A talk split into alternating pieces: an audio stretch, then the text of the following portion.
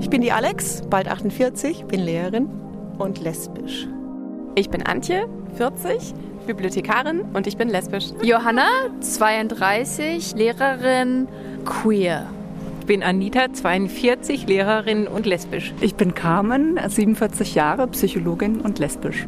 Ich bin Kaju, 18 Jahre alt, Studentin und asexuell. Ich bin Bernie, 25 Jahre alt, angehender Lehrer und verliebe mich in Männer. Queer ist Near, der Podcast für alle queeren Menschen und die, die es noch werden wollen. Und für alle Menschen, die wie wir in einer offenen Gesellschaft leben möchten. Hallo bei Queer is Near. Ich freue mich, dass ihr wieder eingeschaltet habt und ganz besonders freue ich mich heute auf Sonja, die ich zu Gast habe.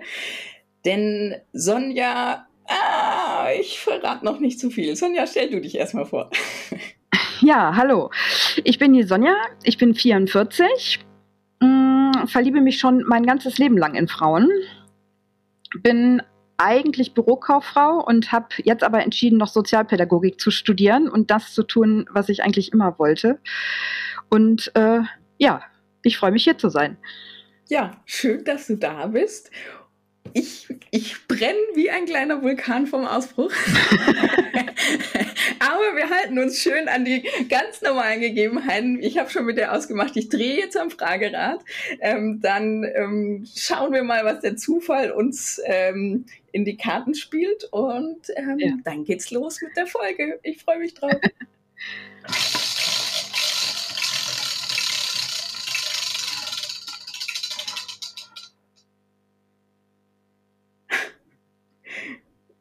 Das ist jetzt eine witzige Frage für eine Sandkastenwespe. Ja, Wie alt warst du bei deinem Coming Out? oh, äh, da, das, ist, das ist eigentlich eine spannende Frage äh, bei mir, ähm, weil auch wenn ich das eigentlich schon immer geahnt habe oder immer wusste, dass es eigentlich so ist und ähm, hatte schon, äh, ich fand schon immer meine äh, die Kindergärtnerin toll und die Grundschullehrerin und sowas war immer viel mit Jungs zusammen, ähm, hat mir auch Spaß gemacht. Ich fand aber die Mädels immer interessanter. Ähm, war mein Coming Out tatsächlich, wo ich es wirklich offen gesagt habe, mit Ende 20. Ach was. Ja, deswegen die Frage ist vielleicht also jetzt auch äh, nicht ganz uninteressant. Ähm, genau. Also das war wirklich Tatsache erst spät. Wirklich das Coming Out. Also es ist so, dass es viele geahnt haben, und dann war es für manche einfach so, ohne dass ich es gesagt habe. Mhm. Ähm, aber das wirkliche Coming Out ähm, war mit Ende 20. Aber du hast es davor schon gelebt, oder? Ich habe es davor gelebt, zu Teenie-Zeiten. Einmal ähm, hatte ich eine ganz kurze Beziehung. Hm, das war die erste, die aber auch heimlich war, quasi. Mhm. Ne? Ich bin ja 78 geboren. Ne? Das war ja auch noch eine Zeit, in der das alles noch ein bisschen anders war äh, nicht so locker und offen wie heute. Und ähm, da, ähm, genau, hatte ich eine kurze Beziehung, da war ich so 14, 15. Mhm. Und dann hatte ich eine Beziehung mh, hm, so von 16, 17, bestimmt so vier, fünf Jahre. Die war aber komplett unter dem Deckmantel der Verschwiegenheit. Mhm. Aber nicht wegen mir, sondern weil meine damalige Freundin das nicht wollte, dass es jemand weiß. Okay. Ja. Und deswegen war sie offiziell meine beste Freundin, die irgendwie immer dabei war. Und ähm, ja, aber und für mich war damals, ich habe gedacht, wir gucken, wohin die Reise geht. Ja. Und für sie war interessanterweise aber immer schon klar, dass das irgendwann ein Ende hat, weil sie einen Mann heiraten will und weil sie Kinder haben will und ja. Und so ist das dann nachher auch im Sande verlaufen. Also, ne, das wird dann immer weniger und ja. aber ja. Und, und dann war ich kurz Single und dann ja. ähm, war ich letztendlich, als ich dann ähm, meine spätere Frau kennengelernt habe, mit der habe ich mich dann quasi erst geoutet, richtig. Wo ich gesagt habe, so hier ist es und hier ist auch eine. es ist auch greifbar, ja. Okay, spannend. Ja. das hätte ich jetzt nicht erwartet, weil als du, als du mir geschrieben hast, ähm, und deshalb brodel ich so, war dein Ding ja, hey, ich war mit einer Late Bloomerin zusammen und ich ähm, möchte gerne ähm, deinen ZuhörerInnen ähm, mal die andere Seite schildern und ähm, vor allem das Schönste war eigentlich dein letzter Satz, in dem du geschrieben hast, dass du eine Lanze für die Late-Bloomerinnen brechen willst. Ja. Darauf bin ich auch gespannt. Ähm, aber genau, nimm uns mal mit ins Jahr 2018. Damals, ähm, so hast du mir geschrieben, hat die Beziehung zu einer Late-Bloomerin begonnen. Wie kam's? Genau, davor, das waren ja keine Late Bloomerin in dem Sinne. Mhm. Das war äh, meine erste und einzige Late Bloomerin, sozusagen. Ähm, ich bin, nachdem ich 2008 geheiratet, äh, also 2008, nee, Entschuldigung, 2008 habe ich meine Ex-Frau kennengelernt. Mhm. 2010 haben wir geheiratet, wir haben einen gemeinsamen Sohn. Mhm. Und es war eine sehr turbulente Ehe. 2017 bin ich ausgezogen und bin in eine WG gezogen. Mhm. Und da ähm, habe ich zwei sehr, sehr nette Mädels kennengelernt, die ähm, mir irgendwann gesagt haben, Sonja, ähm, melde dich doch mal bei Leslie Terra oder beziehungsweise damals war es ja noch ähm, Ilesco an. Mhm. Weil für dich ist es, glaube ich, besser, du lernst ähm, eine Late-Bloomerin kennen, äh, die sind, ähm, die stehen halt beide mitten im Leben, also mit beiden Beinen mitten im Leben sozusagen. Ja. Und ähm, die haben halt auch Kinder, die kennen ein ähnliches Leben wie du hast, weil es gibt ja auch andere Plattformen. Ja. Die haben eher halt den Dating-Charakter mhm. und sind ein bisschen oberflächlicher. Und das ist halt bei, bei Ilesco oder bei Leslie Terra, so wie es halt jetzt heißt, eben nicht. Also, ne, das ist ja wirklich ein intensiverer Austausch.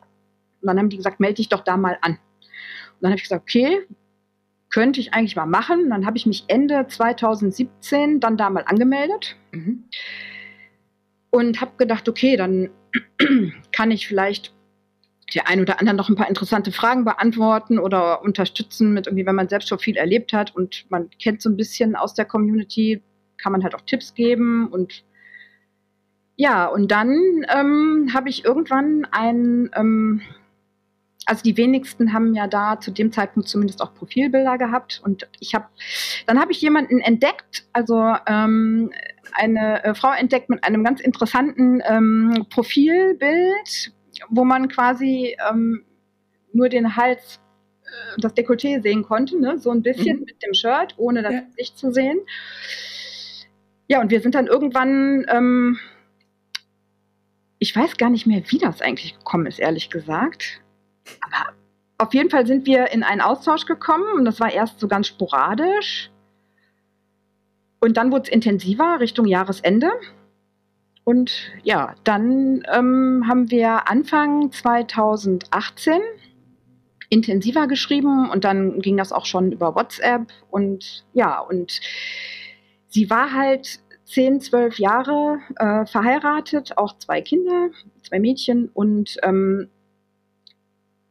hat aber quasi mit ihrem Mann so aneinander vorbeigelebt, sage ich mhm. jetzt mal. Ne? Das war keine Liebe, keine Leidenschaft und äh, sie war, hat auch schon gemerkt, so, dass ihr Interesse an Frauen jetzt äh, immer wieder auch mal vorkam und das immer mal wieder bemerkt und ähm, war quasi schon dabei, die Trennung vorzubereiten. Also ich bin nicht der Grund sozusagen. Mhm bin zwar vielleicht der Beschleuniger, äh, ne? ich habe das Ganze dann, wie das dann noch manchmal so ist.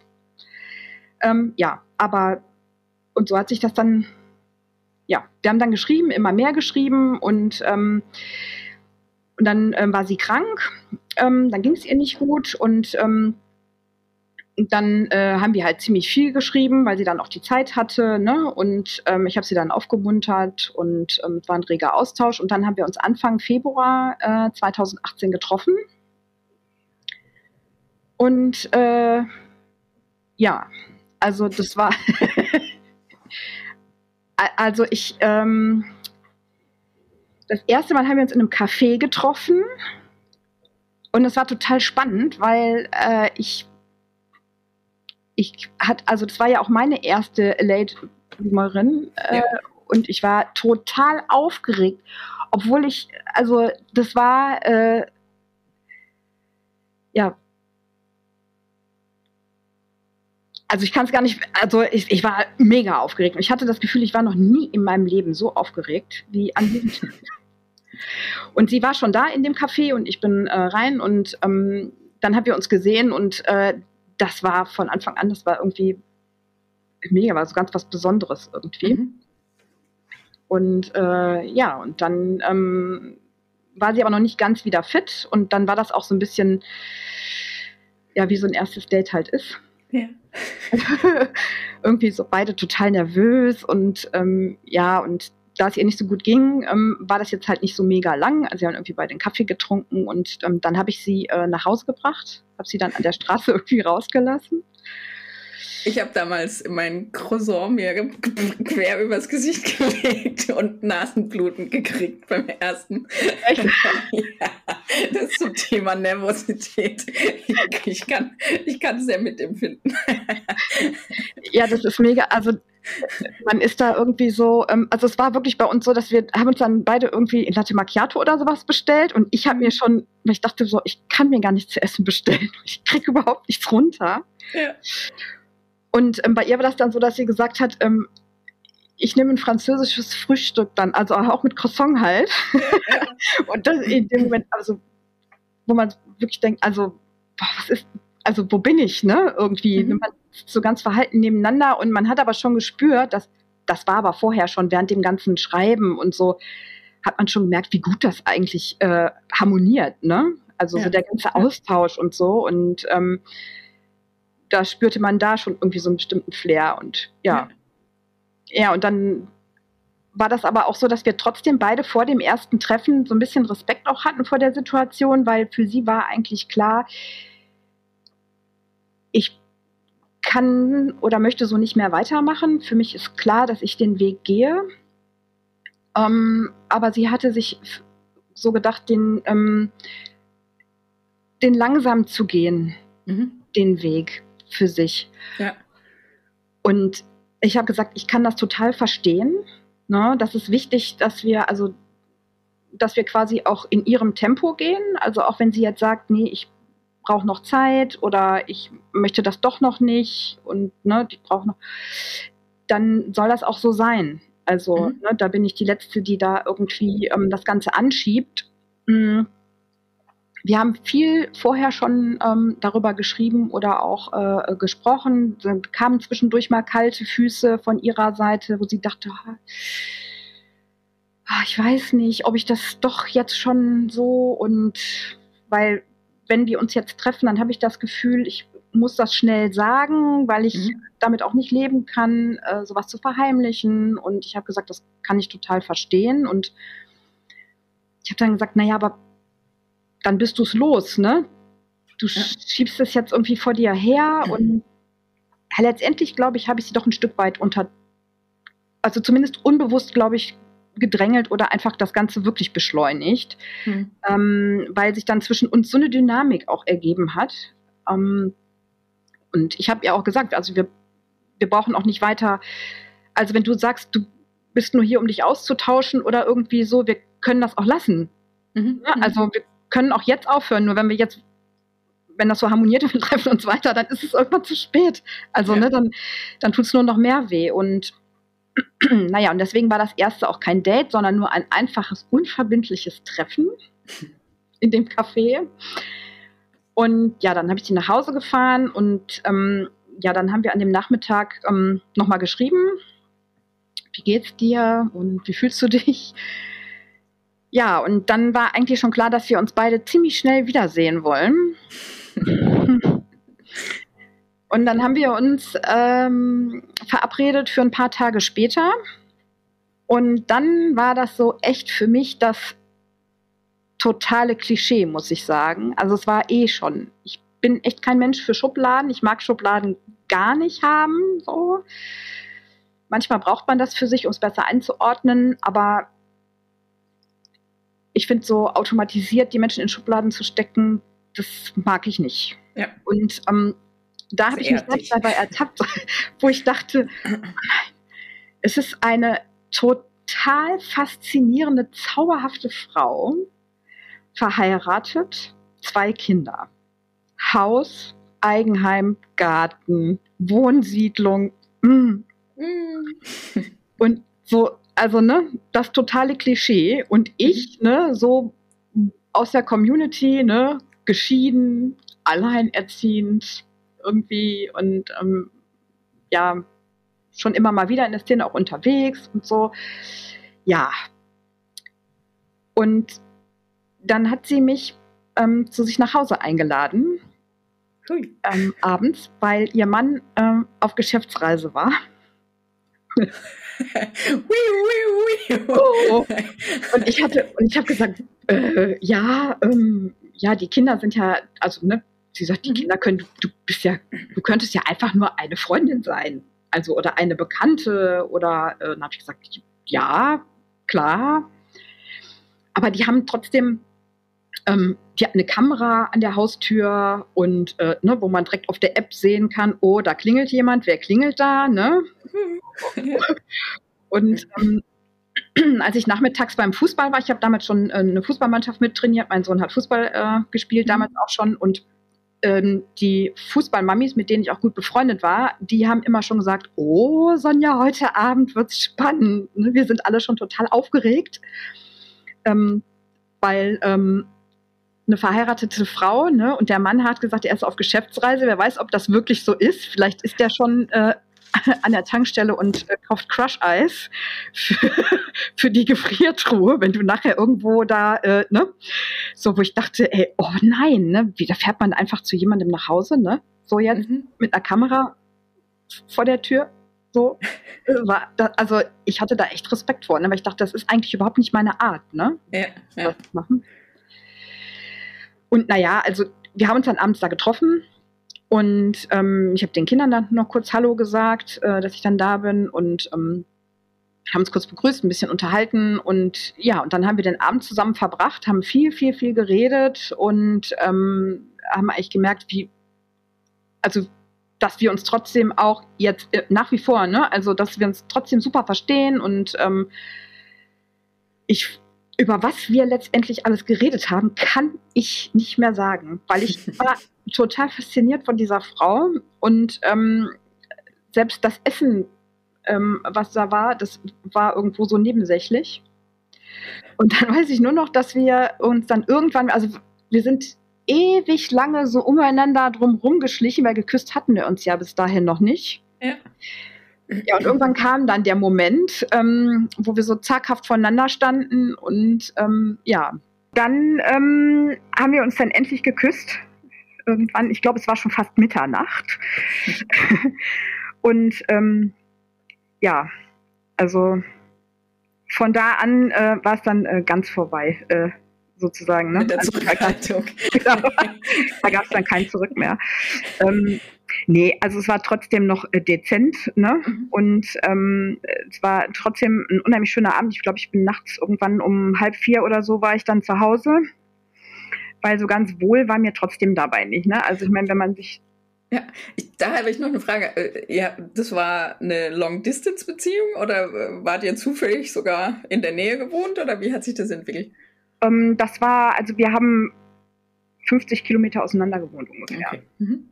Ne? Und deswegen, also da bin ich dann abends hingefahren. Das war ja auch erst das zweite Treffen. Ja. Ich hätte auch da bleiben können, aber das war mir irgendwie so ein bisschen. Also der Übermut hätte es, also ne, äh, mhm, der Wille war da, aber wo ich dachte, die Vernunft äh, sagt, oh nee, weil ich dann immer dachte, wenn da mal wenn er doch eher nach Hause kommt, ne, von der Geschäftsreise oder irgendwie so, da war mir ein bisschen mulmig und äh, dann haben wir gesagt, nee, dann äh, verabschieden wir uns jetzt und ähm, dann sehen wir uns irgendwie möglichst bald wieder. Mhm. Ja, genau. Und dann ähm, ging eigentlich alles äh, ganz schnell und ähm, eigentlich auch äh, zu schnell. Okay, das ist jetzt der Tipp an die HörerInnen, oder? genau. also ich, ähm, ich kenne das auch von mir selber ähm, und für Lesben ist es ja so typisch, die lernen sich kennen und ziehen dann ziemlich schnell zusammen. Mhm. Mm. Habe ich auch erfahren, dass das so ist. Ja.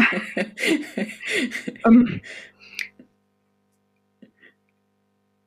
Im Prinzip ähm, bin ich auch der Meinung, und da denke ich auch, dass ähm, wenn es passt, dann passt Das stellt man ziemlich schnell fest. Mhm. Und ähm, wenn es nicht so ist, dann passt es jetzt nicht oder auch später nicht. Und wenn man zusammen leben kann und zusammen wohnen kann, dann ähm, ist das das Beste und die beste Basis überhaupt. Ne? Mhm. Aber auf der anderen Seite muss ich sagen, war es bei uns ähm, dadurch, dadurch, dass sie sich, ähm, sie war ja quasi noch im Outing-Prozess. Ja. Und also quasi inneres Outing und äußeres ja genau, sowieso. Genau, genau. Also das Äußere sowieso und das Innere, das war, ich glaube, sie hätte Mm, es wäre besser gewesen, wir hätten das langsam, deutlich langsamer angehen lassen, indem wir uns einfach nur über die Distanz weiter regelmäßig am Wochenende getroffen hätten und äh, hätten Zeit miteinander verbracht. Wir waren 2018 im Sommer dann äh, schon zusammen im Urlaub. Ich bin mit Freunden immer in den Urlaub gefahren die Jahre davor und ähm, die mit haben gesagt, Kinder, ohne Kinder? Äh, mein Sohn war mit. Mhm ähm, weil für uns war klar, dass wir in den Urlaub fahren und wir haben sie einfach mitgenommen. Also Freunde von mir haben gesagt, ach, bringen die ruhig auch mit. Ne? Die hatten ein mhm. großes Haus und äh, da waren wir ähm, in Holland, in Seeland an der See und ähm, ja, und das war wunderbar. Also es hat super Spaß gemacht und auch das hat alles gepasst und wir haben mega viel Zeit miteinander verbracht und in der Zwischenzeit hatte sie, also wir hatten schon auch Trubel drumrum. Mhm dadurch, dass das Gespräch mit ihrem ähm, Ex-Mann oder damals noch Mann ja schon stattgefunden hatte und mhm. war in der Zwischenzeit, ich glaube im Februar, Anfang Februar haben wir uns die ersten Male getroffen. Ich glaube, im März hatte sie dann schon eine Wohnung, die sie schnell gefunden hat, sodass sie dann aus dem Haus auch raus ist. Und dann war aber so die Schwierigkeit, dass er quasi auch so, ähm, das hat den überfallen. Also der hat das die Signale vorher gar nicht so wirklich wahrgenommen oder nicht sehen wollen. Und ähm, das war schon auch nicht ganz leicht. Mhm. Für sie auch. Also für beide nicht. Er ist aus allen Wolken gefallen und sie wollte ihn auch nicht verletzen, musste ihn ja aber irgendwie ähm, damit ähm, konfrontieren. Genau, konfrontieren. Ja. Und ähm, ja, und dann die Kinder und Trennung und wie das dann so ist. Und bei mir war auch noch äh, die Ex-Frau, die da immer ähm, ja auch noch mitgespielt hat. Trotzdem hat aber alles gepasst. Wir haben im Sommer extrem viel Zeit miteinander verbracht, auch mit den Kindern, auch zu fünft. Und ähm, dann war das so, dass wir wirklich ähm, gedacht haben, wir wollen da, darf ich mal, darf ich fragen, wie alt waren, also wie alt äh, war dein Kind und die zwei Kinder von ihr in der Zeit? Ja, ähm, mein Sohn war äh, acht mhm. und ihre Kinder waren acht und zehn.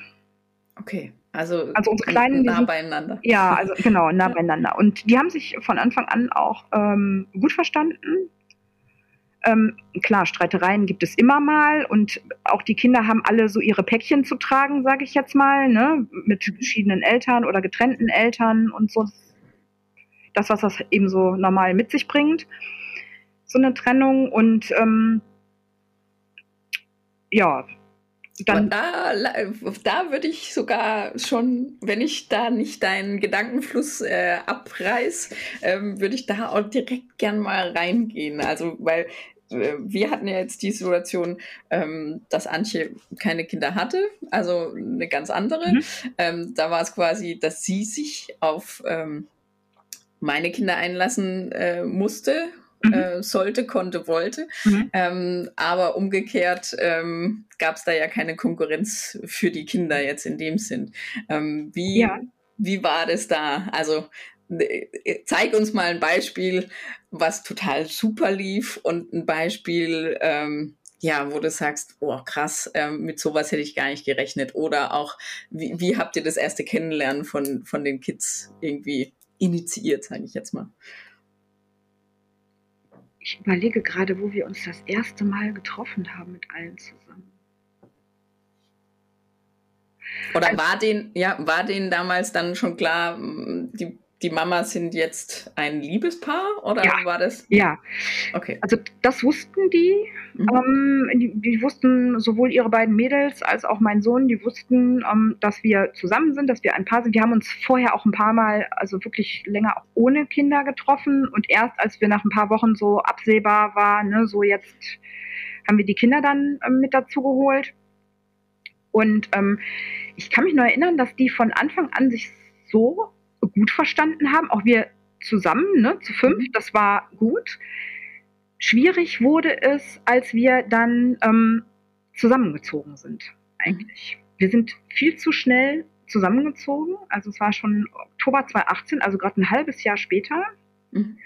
Ähm, und da war das so, dass durch dieses engere Zusammensein mh, merkt man ja auch, also für mich war es eine Umstellung, plötzlich zwei Mädels Mhm.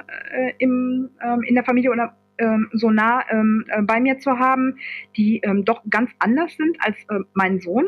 Und mein Sohn ist auch nicht ganz ohne. ähm, und ähm, das war so ein bisschen, was, was ich so rückblickend äh, sagen kann. Und ähm, da habe ich, mit einer, ähm, hab ich mit ihr auch immer drüber gesprochen. Das war bei uns ein Thema, war das Thema Aufmerksamkeit. Mhm. Das war so dieses, die Eltern sind getrennt und ähm, es war schwierig. Für die beiden Mädels war, wurde es dann erst schwierig. Es war ja noch neu. Mhm. Für meinen Sohn ähm, war es schon länger schwierig. Ähm, und jetzt kam noch jemand wieder dazu, der dann auch Aufmerksamkeit bekommen hat. Und dann kamen noch zwei Mädels dazu, ähm, die äh, auch meine Aufmerksamkeit wollten. Und, ähm, und das war so ein bisschen, ähm, dass wir da gemerkt haben, dass da.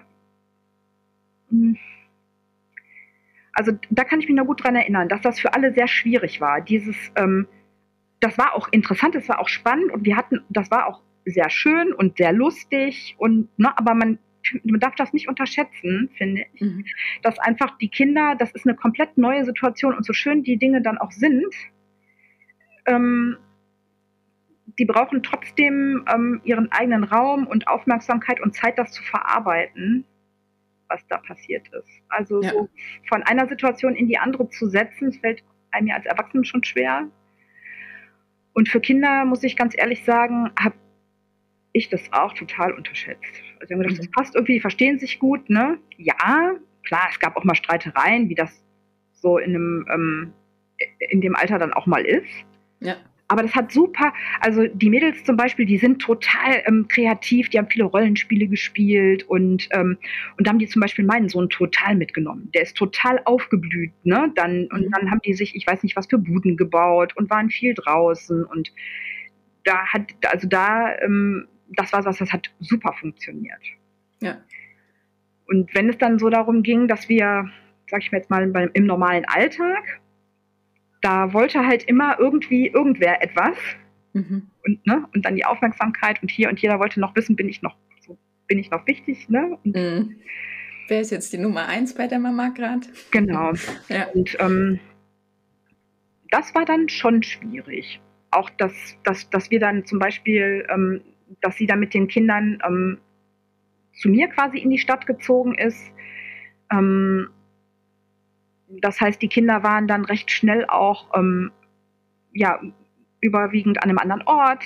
Die haben die Schule gewechselt. Ähm, sie hat wieder angefangen zu arbeiten und das war dann halt auch alles irgendwie also wir wollten das zusammen finanzieren alles. Ne? Sie wollte nicht wieder so, glaube ich, in das alte Modell, so ich gehe arbeiten und sie bleibt zu Hause, Mhm, ne? nicht mhm. so wieder in, Ja.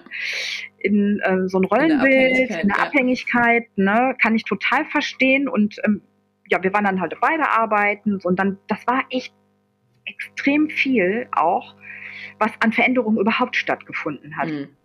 Ja. Und da finde ich, das hätte, oder da sind wir uns beide auch einig, das hätten wir langsamer einfach machen müssen. Ne? Anstatt äh, so schnell dann zu fünf zusammenzuziehen, weil das hat dann nämlich dazu geführt, dass Ende 2018 ist irgendwie alles über ihr zusammengebrochen. Da ging es ihr gar nicht gut. Und ähm, dann ist sie quasi geflüchtet Mhm. mit Sack und Pack und Kindern. Und ich stand da und äh, sie hat gesagt, ich kann das nicht, ich muss weg. Mhm. ja. Ähm, und dann habe ich gedacht, was passiert hier gerade? Mhm. Weil wir haben, ja, wir haben auch mal diskutiert, aber wir haben uns nie gestritten. Also mhm. es war immer, ähm, es war im Grundsatz immer harmonisch und wenn, dann ging es mal um die Kinder, dass organisatorisch halt irgendwas zu regeln ist oder man gewisse Dinge halt auch, man muss sich auch aufeinander einstellen, wenn man, wenn jetzt beide Kinder haben. Mhm. Wie handhabt man das? Wer sagt wann was und wer sagt wann nichts? Mhm. Ähm, und aber da habe ich gedacht, irgendwas habe ich, was ist hier passiert, aber es konnte sie sich auch selber nicht so erklären. Und dann mhm. quasi zurück in ihre Heimatstadt gegangen und ich saß dann da in der Wohnung und habe gedacht, super, was mache ich jetzt mit 200 Quadratmetern? Scheiße. ja. Tanzen. Genau. Dazu war es dir aber nicht zumut. ähm, Scheiße. Genau, ja. Und ähm, nach ein paar Tagen haben wir aber dann ähm, miteinander gesprochen, uns auch gesehen und da war halt klar, ähm, sie möchte das im Grundsatz, sie möchte die Beziehung, sie möchte auch mit mir zusammen sein, aber das war alles zu schnell. Also ja. so. Dann hat sie gesagt, ja, dann auch noch aus ihrer Heimat weg. Dann habe ich gesagt, mhm. gut, wir müssen die Wohnung jetzt hier, kann ich sowieso nicht halten. Und ähm, entweder suche ich mir jetzt hier eine Wohnung oder ich ziehe halt zu dir in die Stadt. Ne? So. Mhm. Dann haben wir ähm, gemeinsam in ihrer Stadt eine Wohnung gesucht, sind dann da nochmal zu fünf zusammengezogen. Weil wir dachten erst, okay, gut, das liegt vielleicht einfach an der Stadt. Also ne, ihr komplett die Wurzeln zu nehmen, wenn sich sowieso ja. alles verändert, dann nochmal mhm. so die ähm, diese Wurzel zu nehmen, war vielleicht nicht so ja, dann haben wir nochmal zu fünf zusammen gewohnt. Ähm, das war aber auch, dann hat man gemerkt, dass es halt nicht an dem Ort nur liegt auch, sondern jeder braucht wirklich noch, ähm, insbesondere die drei Mädels, sage ich jetzt mal, weil für uns war das ja eine Situation, für mich und für meinen Sohn, wir kannten das ja schon, wir, wir hatten das mhm. alles auch schon hinter uns, dass für die drei, dass die wirklich noch Zeit brauchen. Und dann haben wir die Wohnung nochmal getrennt, mhm. ein Jahr später, also das war ähm, Anfang 2020 oder April 2020 ähm, haben wir dann zwei Wohnungen gefunden auf einer Straße. Wir wohnen okay. 500 Meter auseinander. Okay. Und ähm, haben aber zwei getrennte Wohnungen und ähm, sind trotzdem zusammengeblieben. Und das war wirklich eine sehr gute Entscheidung. Also um wirklich den Kindern den Raum für sich zu geben, Dinge aufzuarbeiten und so, dass sie für sich auch noch äh, Zeit und Ruhe hatte, ähm, da so ein bisschen aufzuholen, weil wir haben uns quasi selber überholt. Ne? Mhm. Also mhm. ja, aber das war so eine Dynamik auch. Das war kaum zu bremsen. Und dann waren wir manchmal auch ein bisschen leichtsinnig und übermütig, ja. Das heißt für alle den Tipp, bei all den Emotionen lieber auch mal dreimal durchatmen und fünfmal überlegen und äh, Luft dran lassen, bevor große Entscheidungen kommen. Ja, auf jeden Fall. Auf jeden mhm. Fall. Also wir waren eindeutig zu schnell und ähm, aber es war auch das Modell, was wir dann gelebt haben mit den zwei getrennten Wohnungen und so, das war interessanterweise war das was, was ich nie wollte. Mhm. Ne? Ich immer gedacht habe, boah, ich kann mir das nicht vorstellen, so mit jemandem zusammen zu sein, aber nicht zusammen zu leben und, ähm, und aber umso mehr das in diese Richtung ging und ähm, umso mehr, also ich habe durch sie gelernt, wie viel Zeit ich eigentlich für mich selber brauche, was ich mir vorher gar nicht eingestanden habe, auch mich mit meinen Themen, äh, die ich dann habe, auseinanderzusetzen. Und ähm, also das passt da einfach alles so. Ne? Mhm. Ich habe das in erster Linie klar für sie gemacht, aber es hat mir auch gut getan und ich habe das nie bereut. Ja, ja. Es war aber so, dass wir schon ähm, im Prinzip bis 2022 gab es so vier, fünf Situationen, in denen ähm, es immer mal so wieder schwierig wurde, wo man das Gefühl hat, jetzt holt uns irgendetwas ein. Ähm, bei mir ist es ähm, die ähm, meine äh, Ehe ähm, von damals, wo meine Ex-Frau ähm, leider oft immer noch eine zu große Rolle spielt oder meint, sie spielt eine zu große Rolle. Mhm. Ähm, habt, ihr, habt ihr geteiltes Sorgerecht? Oder wir haben geteiltes Sorgerecht. Mhm. Unser Sohn lebt aber bei mir. Mhm. Und ähm, es ist so, dass, ähm, also sie ist die biologische Mutter, aber er lebt bei mir. Okay. Und ähm, es ist so, dass sie ihn quasi alle zwei Wochen sieht und die. Hälfte der Ferien. Ähm, aber es ist wirklich sehr, sehr schwierig. Die Ehe, die Ehe war sehr, sehr schwierig, sehr turbulent und das zieht sich ähm, ja wirklich durch. Und ich wünschte, ich, also mittlerweile habe ich echt einen guten Abstand dazu. Aber das hat auch alles noch dazu beigetragen, wenn man dann irgendwie ständig noch vor Gericht ist und man hat, ich weiß nicht was für Themen. Ähm, das macht natürlich auch was mit einer Beziehung, ja. ne, wenn das von beiden Seiten kommt. Und ähm, mal war ich stärker, mal war sie stärker, äh, also meine Freundin. Und ähm, es, dann gab es auch Zeiten, da konnten wir uns beide nicht wirklich die größte Stütze sein. Dann mhm. wurde es natürlich schwierig. Ja.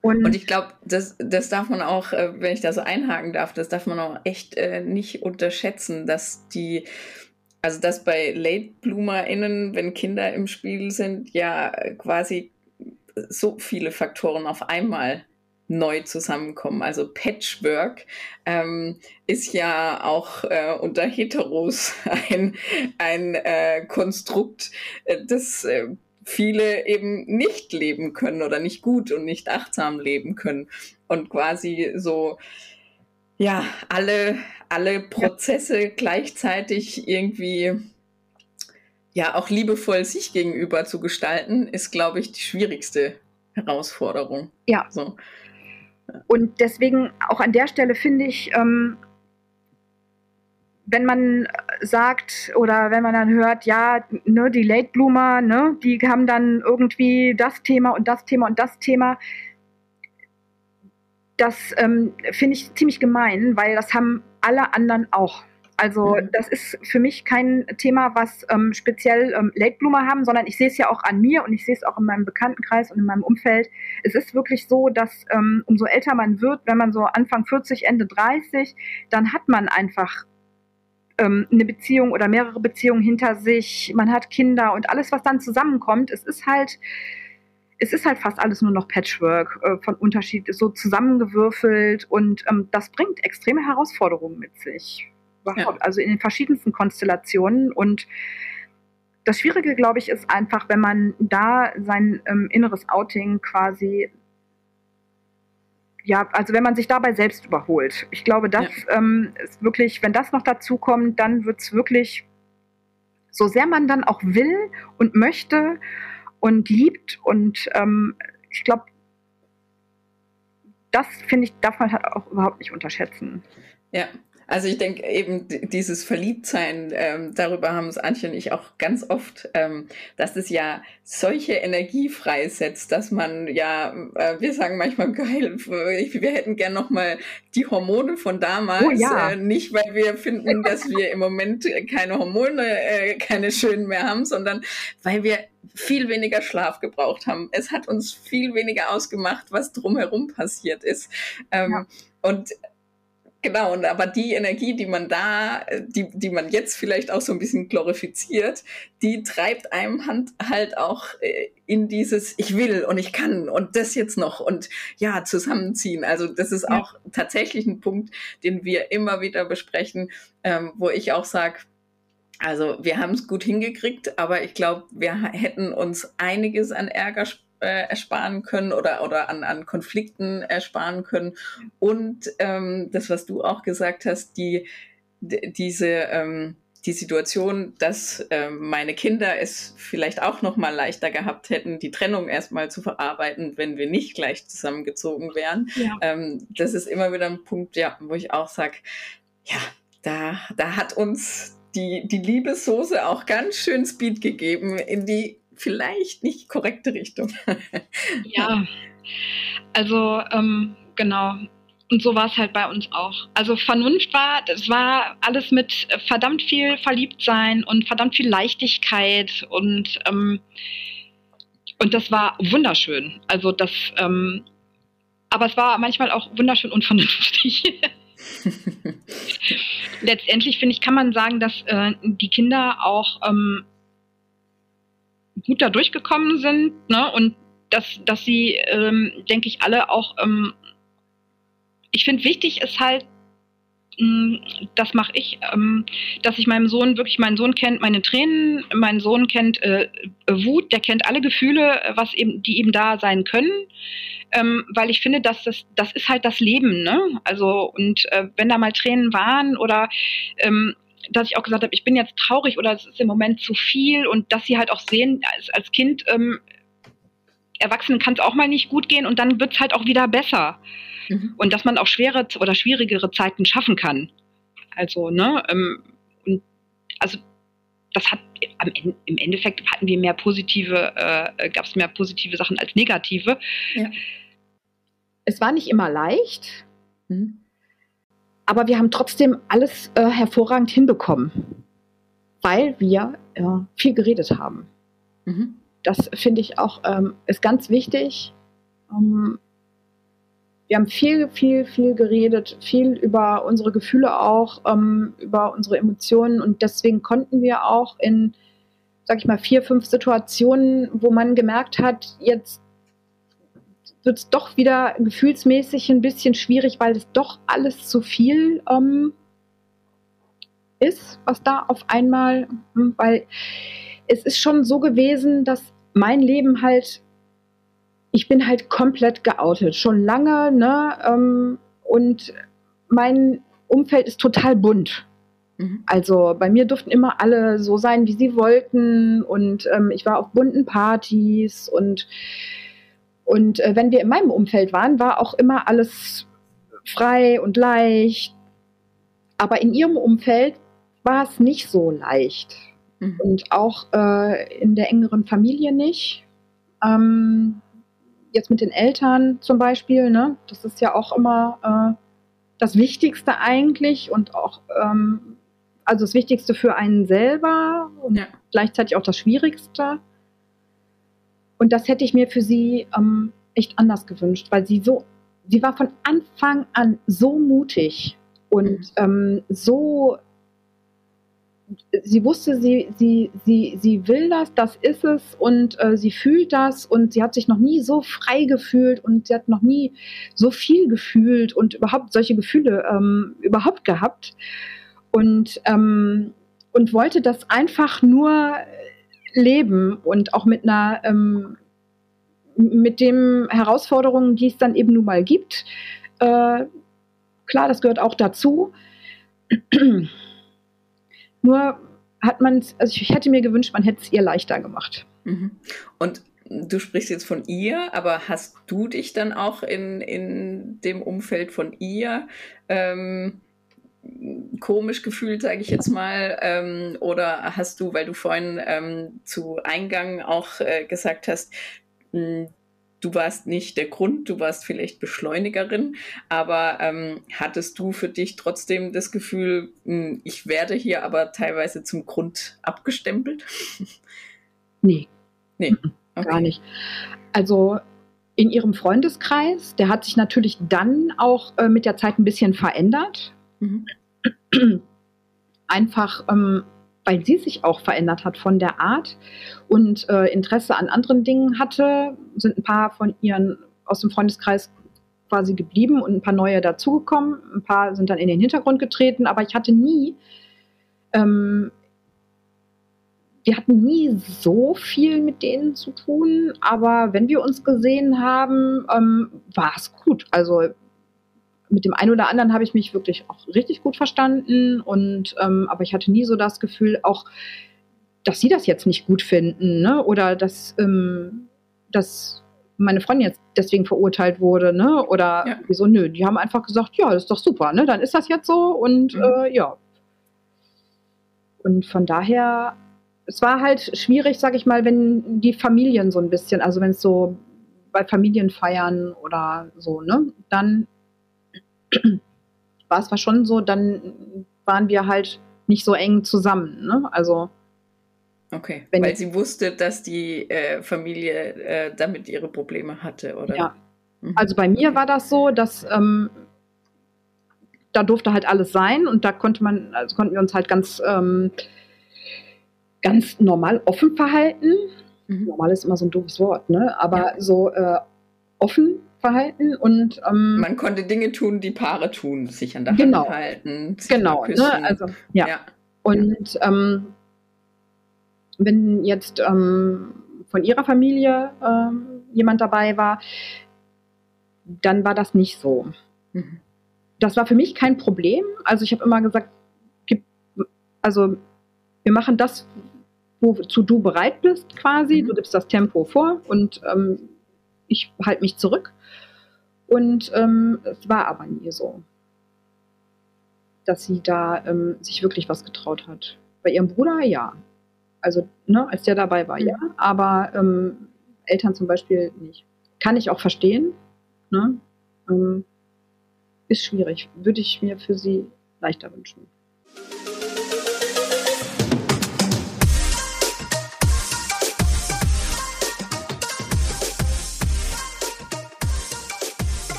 Kannst du da jetzt, wenn jetzt andere ähm, Frauen zuhören, die ähm, auch gerade auf dem Weg sind, sich in eine Late Bloomerin zu verlieben oder es schon getan haben, ähm, kannst du denen ähm, als quasi Partnerin einer Late Bloomerin ähm, so was ähm, als Tipp, als Rat oder womit du dann gut leben konntest, also so mit auf den Weg gehen, was jetzt das Coming Out der Late Bloomerin angeht?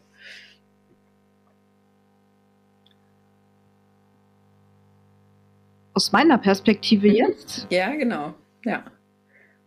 Also ich meine, das, das eine, was ich jetzt rausgehört habe, ist äh, zu sagen, okay, es bedarf ähm, der Kompetenz, sich in Situationen auch zurückzunehmen. Also dein Gefühl ist es jetzt zum Beispiel bei ihrer Familie ja trotzdem, nehmen wir jetzt einen Feiertag, äh, Ostern, Weihnachten oder so gewesen, sie einfach mal in den Arm zu nehmen oder so ähm, weil es die Situation einfach immer wieder gibt und ähm, man das ja im Alltag auch einfach öfters macht. Ähm, und dann aber quasi aus Respekt vor der Familie oder aus, äh, ja, aus dem, wie soll ich sagen, aus dem Wissen, dass es deiner Partnerin dann eher besser ge gegangen ist, wenn du eben nicht die Nähe gesucht hast, ähm, hast es ja gelassen. Und ähm, aber da gibt es ja dann trotzdem so dieses Gefühl von, ähm, bin ich damit gut gefahren oder ähm, hätte mir vielleicht sogar besser getan, dann gehe ich da halt einfach nicht mit. Also weißt du, ob du so okay. sowas für dich hinterher reflektiert Ach, das hast. Das meinst du? Ja für mich, also für mich war das absolut in Ordnung. Ich habe mich damit total gut gefühlt. Ähm, weil mir wichtig war, dass sie sich gut fühlt damit. Mhm. Weil für mich klar war, wenn sie möchte, dass ich sie begleite und wir gehen zusammen überall hin, dann machen wir das. Ähm, weil es war ihr schon wichtig, auch dazu zu stehen und das zu zeigen, äh, dass mhm. wir zusammen sind. Ähm, nur halt, ähm, dass die körperliche Nähe zwischen uns, da hat sie sich ähm, halt nicht getraut. Und das war für mich aber auch ähm, jetzt kein Grund zu sagen, da gehe ich nicht mit oder da fühle ich mich jetzt nicht gut mit. Sondern ich, ja. ich kann das wirklich verstehen, weil das ist, wenn man ähm, ganz lange ein anderes Leben geführt hat ähm, und mit, ja, es war eine ganz andere Lebenssituation ja. äh, so angepasst in das gesellschaftliche Konstrukt äh, irgendwie und ähm, ja, wenn man einfach so in so einem Muster äh, gelandet ist, dann braucht das Zeit. Und das haben wir letztendlich, also muss ich ganz ehrlich sagen, ähm, auch ich selber habe es total unterschätzt, weil wir haben, wie gesagt, also es gab vier, fünf Situationen, in denen es nochmal ein bisschen schwierig wurde. Mhm. Ähm, so gefühlt, weil von außen immer, also es lag immer an äußeren Einflüssen, die dann ähm, dazugekommen sind. Ähm, sie hatte immer so das Gefühl auch, ähm, sie würde mir, ähm, ich würde mehr in die Beziehung investieren als sie. Ähm, sie hatte viel mehr drumrum als ich auch, viel mehr Stress drumrum. Und ich habe gesagt, du, für mich ist das alles gut. Und selbst die getrennten Wohnungen und ähm, wir studieren beide jetzt spät noch, weil wir gesagt haben, wenn wir es jetzt nicht machen, machen wir es nicht mehr.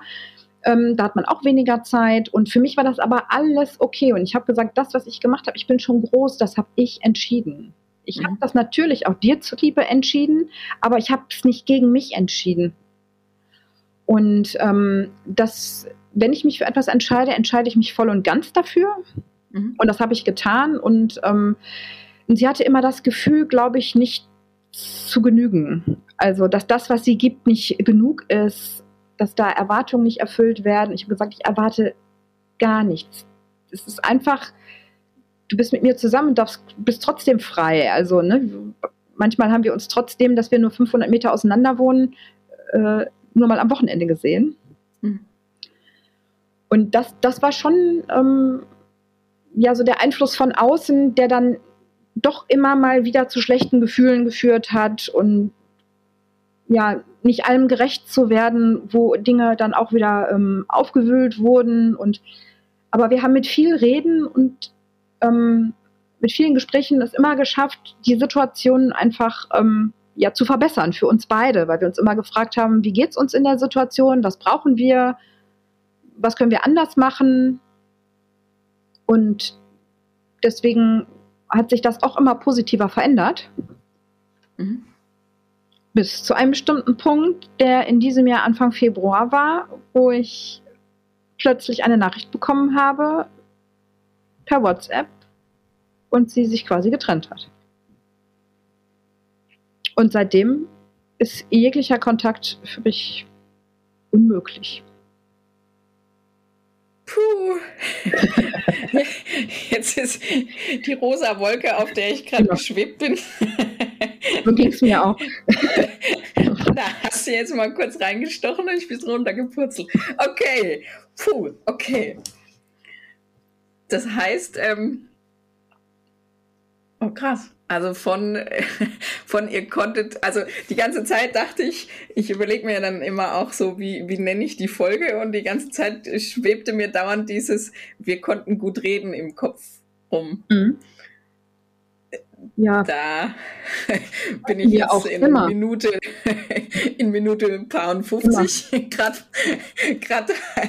kalt erwischt worden. Ja. Das heißt, wir haben es jetzt mit Ghosting zu tun. Ja, in gewisser Weise ja. Und da könnte ich jetzt an der Stelle mal eine Latebloomerin fragen. Wie geht das? Was ist da passiert? Boah. Ähm, ja, also das und das aber äh, beschreibt genau eben unsere äh, Beziehung. Ähm, es war nicht immer alles 100 ähm, gut. Mhm. Wir haben aber immer alles geschafft und ähm, es war, ähm, also die Basis hat einfach gestimmt, das Fundament. Und es war mhm. auch an manchen Punkten, wo sie dann gesagt hat, boah, ich weiß nicht, ich, ich habe das Gefühl, ich muss noch mal alleine sein, um mich zu sortieren. Dann habe ich gesagt, ja, dann, dann mach das. Wenn du das Gefühl hast, für dich dich ähm, zu, zu, sortieren, ähm, noch sortieren zu müssen, dann ähm, mach das. Nimm dir die Zeit ähm, und ja, aber dann, na, ich will das ja eigentlich, aber ich, also das war, sie wusste teilweise nicht, glaube ich, wie sie das für sich, sie wollte, aber konnte nicht, musste für sich, glaube ich, noch irgendwas lösen. Mhm. Und ist aber in Gesprächen, weil das war wirklich immer, also irgendwann lässt ja so die Verliebtheit mal nach. Mhm. Was auch ja gut ist, ne? Weil sonst würde man ja, ne? Mehr Schlaf und so ist ja. nicht schlecht. ähm, aber es gab trotzdem noch, ähm, auch nach vier Jahren, immer noch so das Kribbeln, wenn wir aneinander vorbeigegangen sind oder so. Es war also auch bis jetzt nicht weg. Und mhm. es war so, dass wenn wir dann miteinander gesprochen haben und auch in so schwierigen Momenten, habe ich manchmal so das Gefühl gehabt, sie würde aus Vernunft und müsste es aus Vernunft nochmal für sich so ein bisschen Zeit haben. Mhm.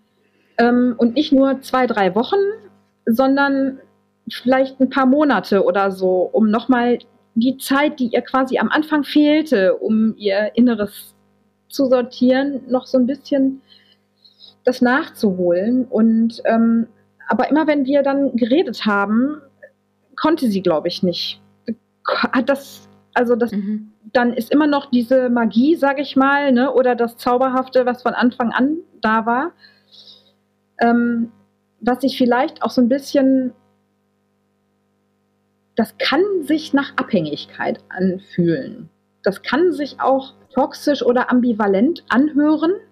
Mhm ist es aber nicht gewesen. Ich komme ja aus einer toxischen, ich habe eine toxische Ehe hinter mir mhm. und das toxisch und ambivalent ist anders. Mhm. Das ist viel, ähm, ja, viel, viel prägender, viel, viel intensiver, viel impulsiver, viel aggressiver. Das hatten wir alles nicht. Mhm. Ich glaube, es war aus meiner Sicht ein, ein Zögern, ein ähm, ich muss mich erstmal selber wieder einholen. Ich muss meine Seele wieder einsammeln. Ich muss zu mir selber zurück. Ich habe mich selber einfach überholt. Mhm. Und ich könnte mir vorstellen, dass sie deswegen an der Stelle jetzt alles gekappt hat und gesagt hat, anders geht's nicht. Ähm, ich, ja, ich hätte mir sehr ein klärendes Gespräch gewünscht. Aber das ist wahrscheinlich auch schon eingefordert.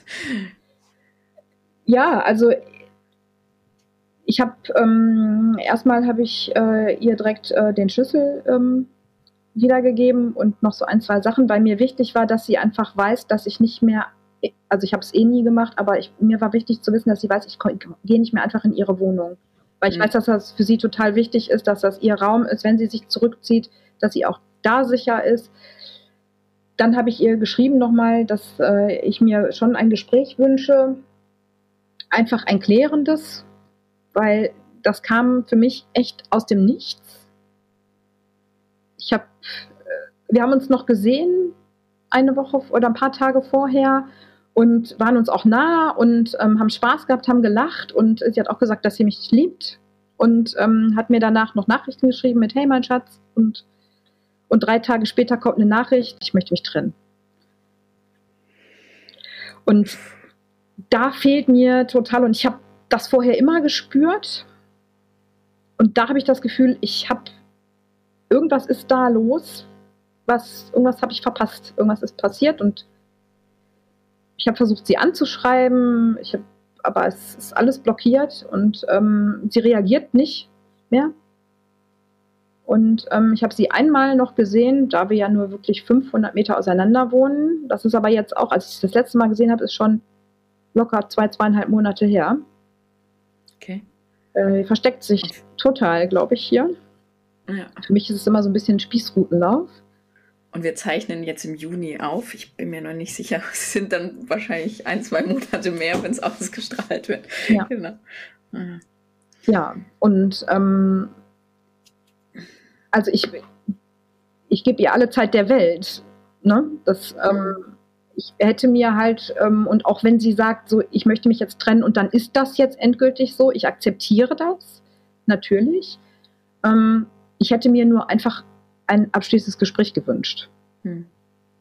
Das ist das halt, was ich nicht wirklich verstehe.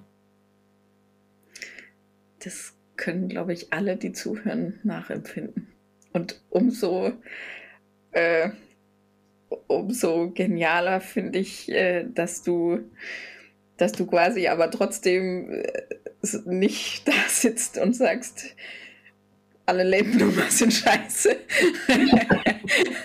Nein, sondern, ähm, sondern dass du sehr differenziert ähm, auch auf deine Beziehung mit der Late Bloomerin äh, blicken kannst. Ähm, ja, ich finde, also ich, ich würde ähm, also abgesehen davon, dass äh, das jetzt für mich kein Thema ist zum jetzigen Zeitpunkt, mhm. ähm, ich würde mich immer wieder von der Late Bloomerin entscheiden. Und ich, ich also das. Ähm, Dein Postfach wird überquellen. Nein, echt? nein, aber ich, ähm, nein, es ist einfach, ich, weil, also, keine Ahnung, also es gibt ja viele Plattformen halt auch und ähm, ich, ich finde, es ist wirklich, es gibt viele Möglichkeiten, online jemanden kennenzulernen und aber ich weiß eben auch aus meiner Erfahrung heraus, ähm, was auf gewissen Plattformen wie abläuft und das ist halt nicht meins. Und mhm. ähm, ich finde halt, ähm, es gehört viel dazu. Ähm, ab, weiß ich nicht, Mitte 30, um die 40, so, da gibt es einfach besondere Themen und das muss, müssen nicht zwei Leitblumerinnen sein und es muss auch nicht eine Sandkastenlesbe und eine Latebloomerin sein. Also das ist einfach das Alter, was das mit sich bringt auch. Ne? Mhm. Und da müssen sich halt nur zwei matchen, die das irgendwie zusammen ähm, ja, geregelt kriegen und äh, nicht oberflächlich sein wollen, die dazu bereit sind, ähm, ja, alles zu geben, sage ich jetzt mal, und auch nicht beim kleinsten bisschen wegzulaufen, sondern äh, zu reden, zu reden, zu reden, Lösungen zu finden. Und ähm, da, aber das ist, ich denke, da sind Late-Bloomerinnen besonders, äh, weil weil sie noch nicht ähm, so sichtbar sind. Also ich finde, das ist so eine, so, so, auf der einen Seite finde ich, muss man keine Schublade aufmachen. Ähm, auf der anderen Seite finde ich aber, ähm, wie soll ich das sagen? Es ist viel mehr Thema, als darüber geredet wird. Vielleicht so. Mhm. Also äh, ich weiß nicht, ob ich dich jetzt richtig verstehe, aber mir geht so, ähm, dass ich, äh, dass ich davon ja so überwältigt bin, wie viele Frauen äh, sich bei mir melden und jetzt sagen, ja, ich erzähle dir auch gerne meine Late Bloomer Geschichte. Und von daher ähm, ja, bin ich von, also ist es bei mir auch so ein bisschen Selbsttherapie, dass ich merke, ich dachte, ich bin das einzige Alien, das dem sowas widerfährt und äh, auf einmal melden sich so viele und dazu, ähm, sage ich mal, ähm, spricht man ja ganz oft von der Dunkelziffer, die es ja dann ja. hinter den Mutigen noch geben muss. Ähm, ja, ich, ich, ich glaube, wir sind viele. Ja. und ich, ja. Und ich glaube einfach, dass das ähm, ein, da ist ein, also jetzt auch nicht mit Schublade, aber das ist einfach, das ist eine, eine Community, die ähm, eine, ähm, eine besondere Art von Austausch ähm, braucht. Ähm, mhm. Und ähm, das ist halt ja von Anfang an, sage ich mal, tiefgründiger, nicht so oberflächlich, es ist detaillierter, es gibt viele Themen und ähm, ist sehr facettenreich. Und ähm, ich finde, also ich mag das, ne? wenn da äh, das nicht so oberflächlich ist. Und ähm, ich finde, da dürften sich auch gerade auch zum Beispiel, weil es auch Frauen sind, oft ist es ja auch so, da kommt ja auch noch das Frauenbild dazu, mhm. ähm, wo man in der Gesellschaft eh immer noch ein bisschen mehr zu kämpfen hat. Mhm. Und ähm, weshalb auch es Menschen gibt, die Frauen gibt an der Stelle, die ähm, Schwierigkeiten haben, aus diesem gesellschaftlichen äh, Kontext ähm, auszusteigen, anders zu leben, sich zu outen. Und äh, also ich finde, da spielt vieles eine Rolle. Hm. Ja, das denke ich auch. Also es ist ganz viel, aber das wiederum ist wahrscheinlich auch, wie du sagst, eine, eine ja gar nicht mal auch nur eine Late Bloomer Geschichte, sondern ja auch ähm, generell, wenn Frau, die früh in eine Abhängigkeit äh, gegangen ist in Form von ich bin für die Kinder da und ich äh, reduziere meinen Job äh, und der Partner in dem Fall äh, in der Hetero-Beziehung äh, macht erstmal Karriere und verdient Geld und ähm, das ist eigentlich wurscht, ob der hinterher nach der Trennung ähm, ein toller, engagierter Papa ist, der auch 50 Prozent betreut. Die Frauen stehen erstmal da und ja. fangen, suchen einen Job und fangen irgendwo an, aber nicht da, wo sie hätten sein können, wenn sie ja. genauso straight ihr Berufsleben weitergegangen wären. Und das ist ähm, tatsächlich also da, da sehe ich, ähm, dass ich ähm, auch die, die Überschneidung, die du sagst, das machen, das macht Lädblumerinnen aus, weil das Frauen sind, ähm, die den Punkt erkannt haben und die gesagt haben, scheißegal. also nicht scheißegal, sondern ich, ich, ich habe die Kraft und ähm, ich spüre, was ich will und äh, ich, ich mache nochmal ein Reset ähm, und ja, deshalb bin ich dir auch wirklich sehr, sehr dankbar über, äh, über die Folge heute und über dein, ähm, über dein Mitwirken, ähm, weil ich glaube, auch das ist schön zu hören für Late Bloomerinnen, ähm, dass da draußen schon auch genug Frauen sind, äh, die sagen, Late haben was Interessantes und sind nicht irgendwie eine Bürde. ja, also ich weiß, dass sich viele ähm, so ein bisschen daran stoßen, das ist ja immer so ein bekanntes Thema, ähm, dass ähm, bei der Orientierung dann B angegeben wird. Mhm. Und dass, sage ich mal, die Kategorie oder die Schublade lesbisch dann bei B denkt, oh, oh nein, also ne, die ist sich mhm. nicht sicher und ich möchte nur eine Frau, die da jetzt eben lesbisch ähm, angibt, ne, das ist ja auch ja. so ein Thema.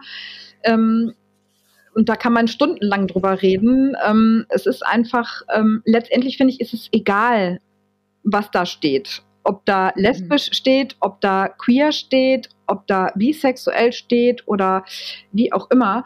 Ähm, wenn es passt, dann passt es.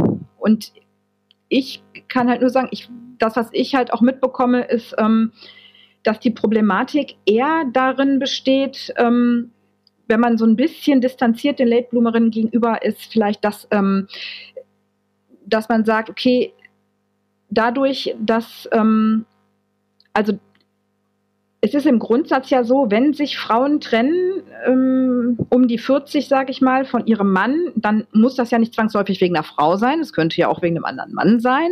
Mhm. Äh, nur die Frau an der Stelle ist ja die Herausforderung noch zusätzlich, die dann da oben drauf kommt.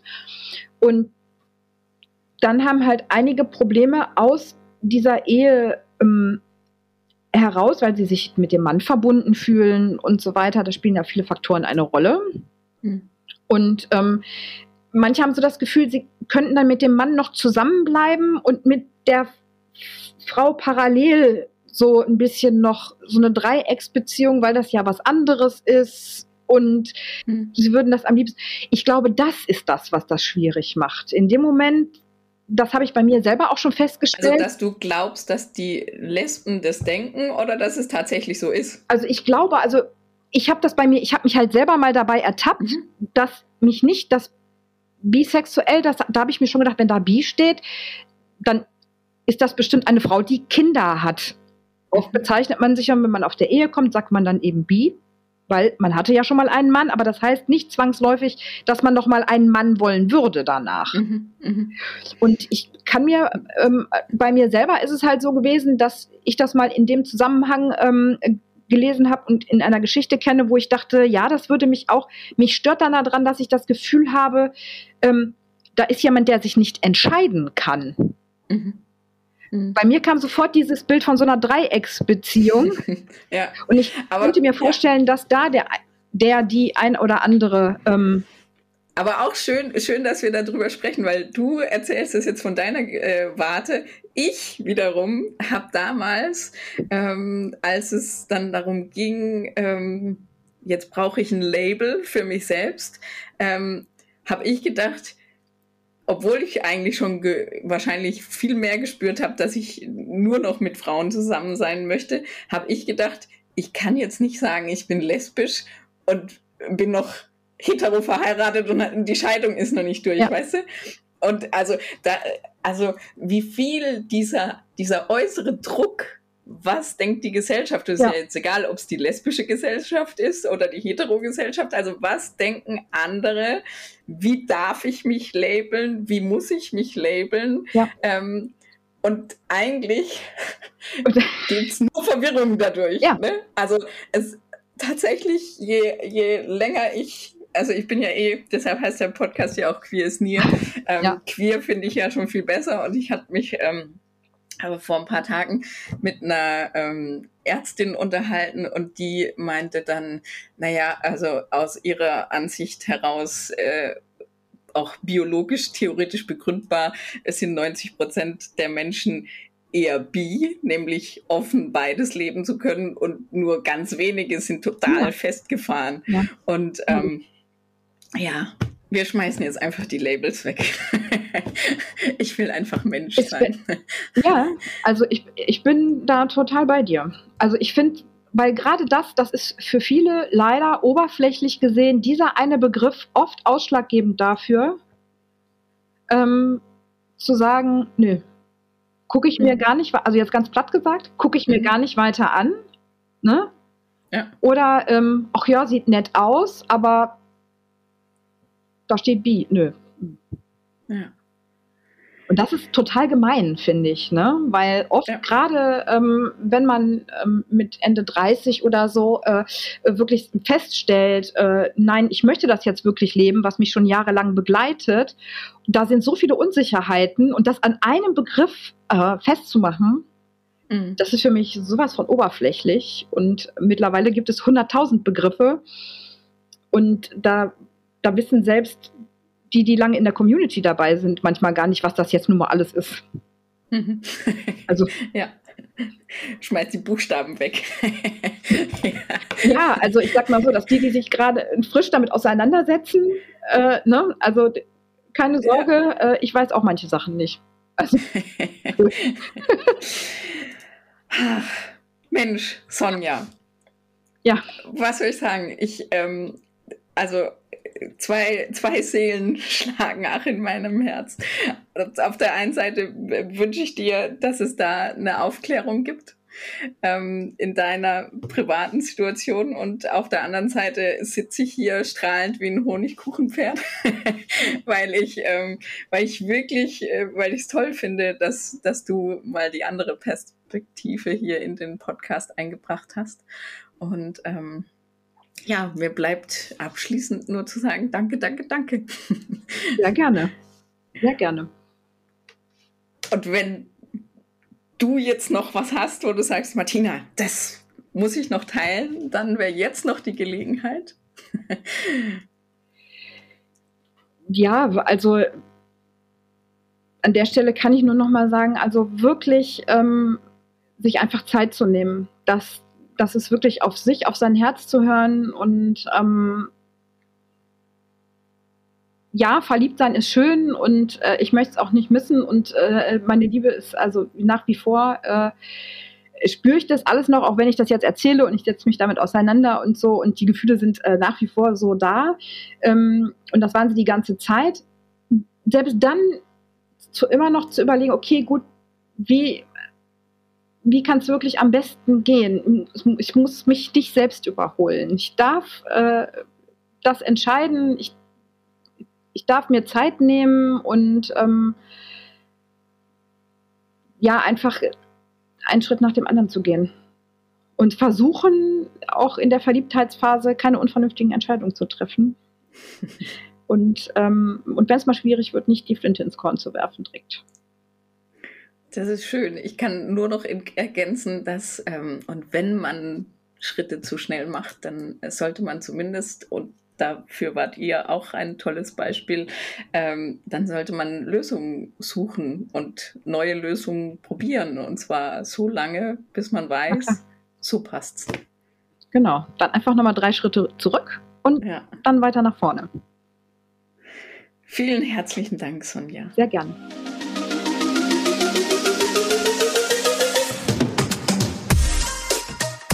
Das war Queer Near für heute. Wenn auch ihr eure Geschichten erzählen wollt, dann geht einfach auf die Website www.queer-is-near.com.